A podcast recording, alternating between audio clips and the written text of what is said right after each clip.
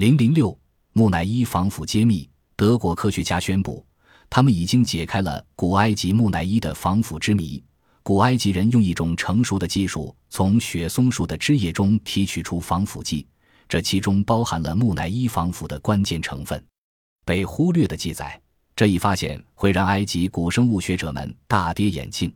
他们一直都认为木乃伊的防腐剂是从杜松常绿灌木生有紫红色浆果，可制成杜松子酒中提取出彩的。研究小组也对杜松树枝进行了测试。发现其中并不含防腐化学成分。古埃及人把死去的亲人制成木乃伊，是希望死者获得永生。盗墓者的活动迫使他们把死去的领袖埋得更深，这样尸体腐烂速度就更快。因此，古埃及人必须找到一种高效的防腐剂。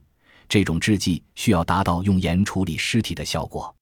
在制作木乃伊的时代，没有人留下那种木乃伊涂尸油的具体制法。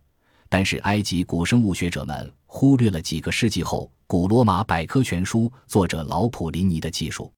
他曾在著作中提到一种防腐药膏。德国图宾根大学和慕尼黑的多纳学院的化学家们就根据书中的描述，从雪松中提取防腐剂。图宾根大学的学者威瑟说：“尽管古代文献提到过雪松树枝，但是很多学者还是坚持杜松枝说。”原因在于二者有相似的希腊文名称，并且很多木乃伊被发现时手中握着杜松的浆果。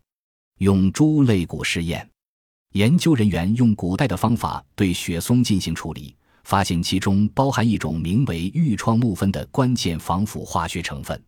之后，研究小组把这种从雪松中提取出来的化学制剂用来处理新鲜的猪肋骨，他们发现这种制剂有极好的防菌功效。